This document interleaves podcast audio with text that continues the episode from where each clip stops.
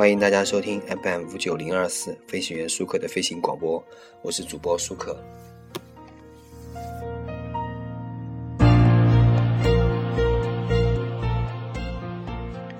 我们还是接着上期的话题来说一下《白色巨塔》这部电视剧吧。呃，今天我们说电视剧呢，我们要说一下这部电视剧的一个主题。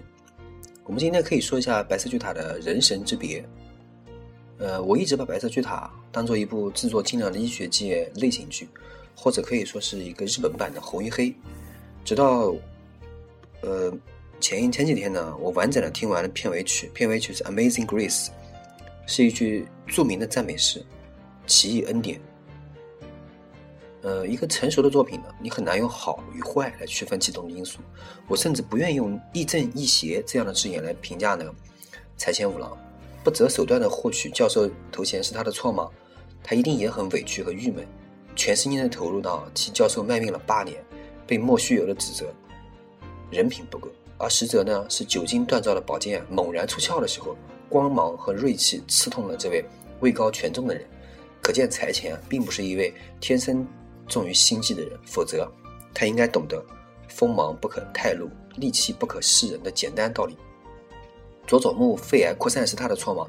我相信他在法庭上的辩驳并不是完全的推卸责任，他在这件事情上对李健的这个怨愤呢，也是完全可以理解。不管佐佐木事件的判断错误还是失职还是其他原因，财前啊，毕竟有着三千多例的成功手术，还有不计其数的等着他来挽救生命的病人。把人以群体来看的话，财前面对人类绝对是个好医生，毕竟他是人不是神。对特约病人特别重视，特别重视是他的错吗？财前是个聪明人，不仅是个智商高的聪明，呃，是能在瞬间领悟人类生存法则的聪明。马克思告诉我们，人是社会的人，社会是人的社会，人不能脱离社会而存在，社会以体制来维系，社会和体制的关系啊，犹如游戏和规则，不能遵守规则，游戏也就失去了本身的意义。要想改变世界呢，必须先要适应体制，适应社会。呃，浮士德没有把良心和魔鬼交换来换这个财富权利，他能用什么来帮助穷苦的人呢？如果你觉得财前是个坏透的家伙，那为什么当时他把打火机还给岳父，当他拥抱着花生向空中伸出手，但他弥留之际的反复的说：“只有我们能才能改变世界呢？”相比财前呢，李健这样的人恐怕在现实生活中很少见。他是个针对人类个体的好医生，也是个传统意义上的好人，但是啊。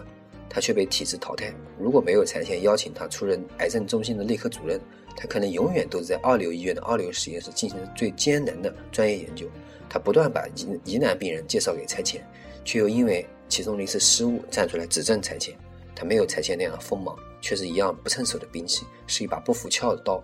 有时候啊，善良和正直更加伤人。我们说啊，世界是这样的残忍，只因为我们小时候看了太多童话。因为我们我们误以为福音会来拯救我们，以为这个市场还有神。当我们接受了这个世界的残忍，忘却了童话，明白了上帝是要我们自己拯救拯救自己的时候，我们开始把自己塑造为神。因为神的名字意味着荣耀和尊严，神能做人做不到的事，神能拯救人，甚至神不会犯错。而人在走向神的道路上要放弃多少付出，多少忍受，这些啊，只有像财前这样的人才知道。那座象征着荣耀。尊严、神性的白塔，如一把锋刃的双利剑，只插入云霄。这个世界最伤人的不是残忍，而是它的矛盾。世上没有绝对的善良、公正。当邪恶被彻底消灭的时候呢，善良也开始变得邪恶；但善良泯灭时候呢，邪恶中却有善良诞生。这就好像财前和李健，他们让我想到神威的黑白两面，他们谁都离不开谁，这个世界也离不开他们。编剧呢，用医学界。寓意着整个人类社会，癌症的治疗需要财钱，也离不开李健。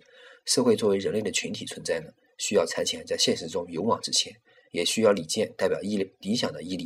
他们从截然不同的两条路上走向同一个目标，那个目标被我们说的俗气不已，但